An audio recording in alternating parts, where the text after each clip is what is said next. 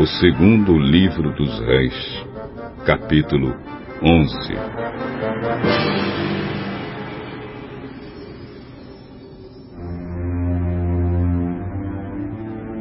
Assim que Atalia, a mãe do rei Acasias, soube da morte do filho, deu ordem para que todas as pessoas da família real fossem mortas.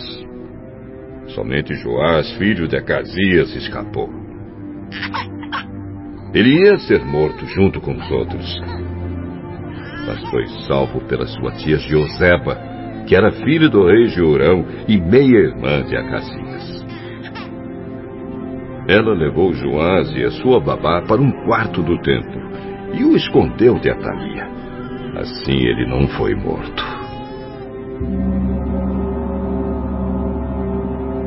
Durante seis anos, Jeuseba cuidou do menino e o conservou escondido no templo, enquanto Atalia era rainha.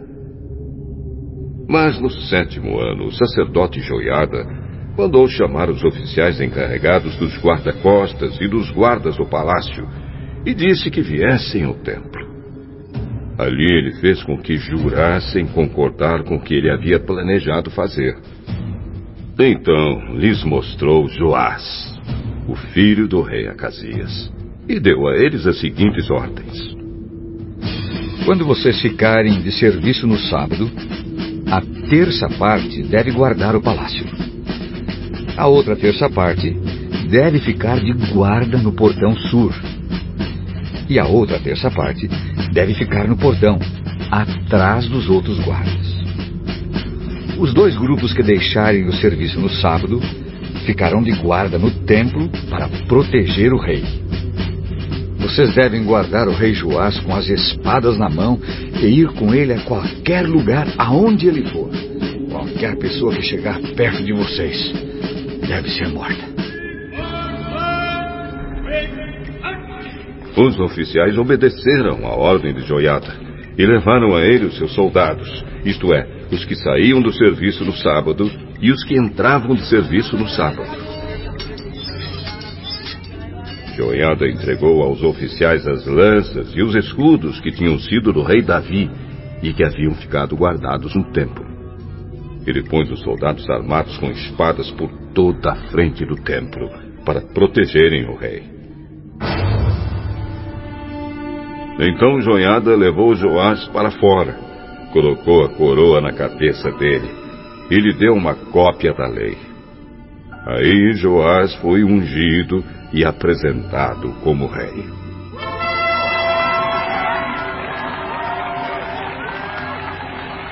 O povo bateu palmas e gritou: Viva o rei! Viva o rei! A rainha Thalia ouviu o barulho que os guardas e o povo faziam e foi até o templo, onde todos estavam reunidos. Ela viu o novo rei perto da coluna, na entrada do templo, conforme era o costume. Ele estava odiado pelos oficiais e pelos corneteiros, e todo o povo estava gritando de alegria e tocando trombetas. Em sinal de desespero, a Thalia rasgou as suas roupas e gritou: Traição! Traição! O sacerdote Joiada não queria que a Thalia fosse morta na área do templo e por isso deu aos oficiais do exército a seguinte ordem: Levem a rainha para fora, passando pelo meio das filas de guardas, e matem qualquer pessoa que tentar salvá-la. Então eles prenderam a Thalia e a levaram para o palácio. E ali, no portão dos cavalos,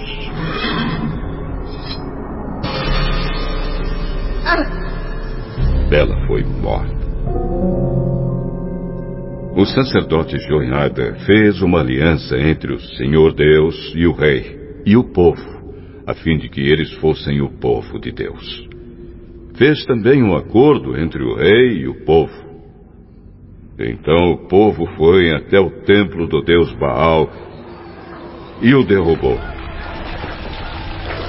eles despedaçaram os altares e os ídolos, e ali, em frente dos altares, mataram Matã, o sacerdote de Baal. Joiada pôs guardas no templo. E então ele, os oficiais, a guarda pessoal do rei e os guardas do palácio levaram o rei do templo para o palácio. E o povo todo foi atrás. Joás entrou pelo portão da guarda e sentou-se no trono. Todo o povo estava feliz e a cidade de Jerusalém ficou calma depois que Atalia foi morta no palácio. Joás tinha sete anos de idade quando se tornou rei.